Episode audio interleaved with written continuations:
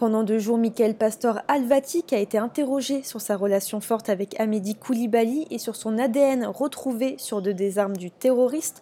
L'accusé de 35 ans a martelé qu'il n'était pas au courant du projet terroriste et qu'il n'avait rien à voir avec les attentats de janvier 2015. Il a mis en avant sa famille melting pot avec sa demi-sœur de confession juive et a relaté avoir fait plusieurs fois Shabbat et fêté Hanouka.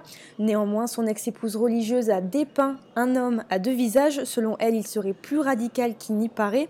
Elle raconte qu'il aurait regardé des vidéos djihadistes, qu'il fréquenterait des radicalisés. Aujourd'hui, c'est Mohamed Amin Fares qui va être interrogé à la barre pendant deux jours aussi. Contrairement aux autres accusés, il a été incarcéré bien plus tard, en mars 2018, après qu'une lettre anonyme avec son identité ait été envoyée à la juge d'instruction. Nordiste, il est soupçonné d'avoir participé à la fourniture d'armes et de munitions auprès de deux autres accusés qui venaient régulièrement dans le Nord quelques mois avant les attentats et de les avoir transportés et détenus. Il encourt 20 ans d'emprisonnement. Au tribunal judiciaire de Paris, Églantine Delalleux pour RCJ.